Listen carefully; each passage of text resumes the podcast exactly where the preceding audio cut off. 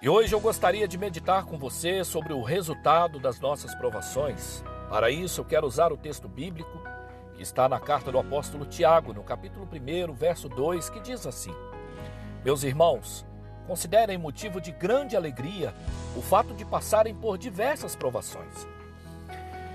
Quem não gostaria de poder escolher quais provações enfrentariam em sua vida? Seria muito mais fácil para todos nós se pudéssemos olhar para elas e dizer: essa eu aceito, essa eu vou pular, essa eu vou deixar para mais tarde, não é mesmo? No entanto, nós sabemos que não é bem assim que as coisas funcionam e que as provações sempre estarão presentes em nosso dia a dia. O apóstolo Tiago, ele escreve dizendo: "Meus irmãos, considerem motivo de grande alegria o fato de passarem por diversas provações, pois vocês sabem que a prova da sua fé produz perseverança.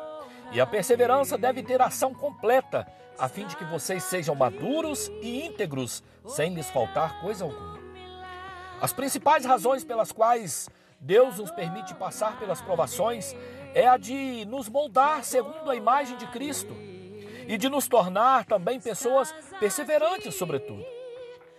E pode ser que algumas provações nos mostrem resultados imediatos, enquanto outras vão produzir frutos em longo prazo. Em outras palavras, não há certeza, mas há momentos em que você pode passar por uma provação, olhar para trás e dizer: aprendi isso ou aquilo quando passei por essa experiência. Mas também haverá momento em que passaremos por provações e enfrentaremos alguma dificuldade, mas não conseguiremos enxergar nenhum aprendizado naquele momento.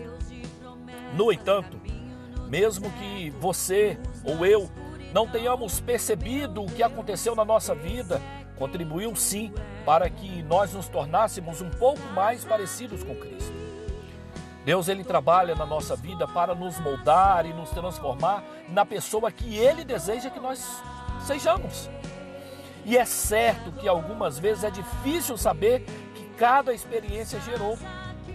Mas você deve se lembrar que Deus está no controle de tudo e o seu objetivo principal é nos transformar em uma pessoa melhor.